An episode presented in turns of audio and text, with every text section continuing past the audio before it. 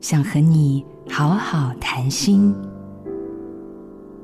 记得我刚考上律师，意外处理到一件七八十岁夫妻的离婚案件。当时我还追问他们是否仍爱着彼此。那对夫妻骂我：“都结婚五十年了，还谈什么爱？”那时少年得志的我，放纵情欲，任凭感官享受来决定男女关系。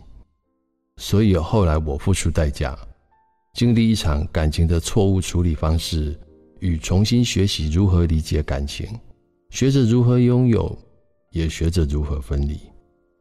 再美好绚烂的激情都会回归平淡，那绝对不是爱情不见了，感觉不见了，而是考验彼此承诺的时候到了。爱情不会消退，只是会因为时间的变化成不同的形态。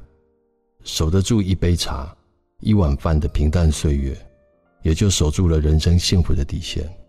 这茶饭之间，就是情，就是爱啊！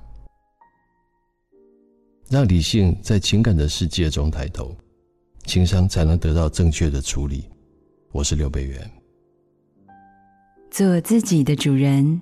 找回你的心，印心电子真心祝福。好家庭联播网，中部地区古典音乐台 FM 九七点七，北部地区 Bravo FM 九一点三。